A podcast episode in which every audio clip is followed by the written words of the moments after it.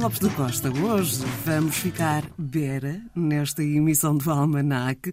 Ou seja, vamos perceber de onde, é que, de onde vem uh, dizer-se que algo ou alguém é bera. Exatamente, uma coisa bera, ou seja, algo de má qualidade, que é mau, que não presta, e por extensão, uma pessoa, um indivíduo igualmente de má qualidade, ou seja, mau.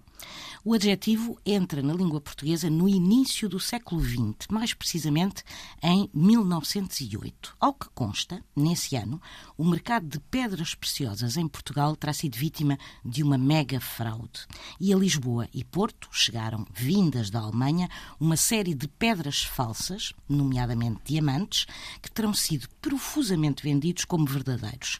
E todos eles traziam uma assinatura, o nome de um empresário alemão de Berlim, e o nome era Bayer. Ora, quando a vigarice foi revelada, as pedras Bayer passaram a ser sinónimo de pedras falsas, obviamente, e ser Bayer rapidamente se aportuguesou para ser Bera, falso, de má qualidade. Ora, do Sr. Bayer, pouco ou nada reza a história, mas dado o ano em que a fraude foi cometida, é caso para dizer que, neste caso, a ocasião deverá ter feito o ladrão. É que foi precisamente em 1908, este foi o ano em que as pedras Bayer entraram em Portugal, mas também o ano em que, com grande alarido, se noticiou a descoberta de uma riquíssima jazida de diamantes numa então colónia alemã que hoje corresponde ao território da Namíbia.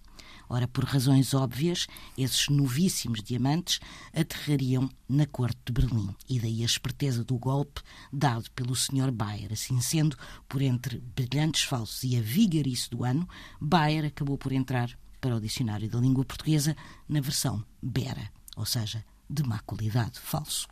A história é extraordinária e Mafalda, eu achava que esta expressão era bem mais recente.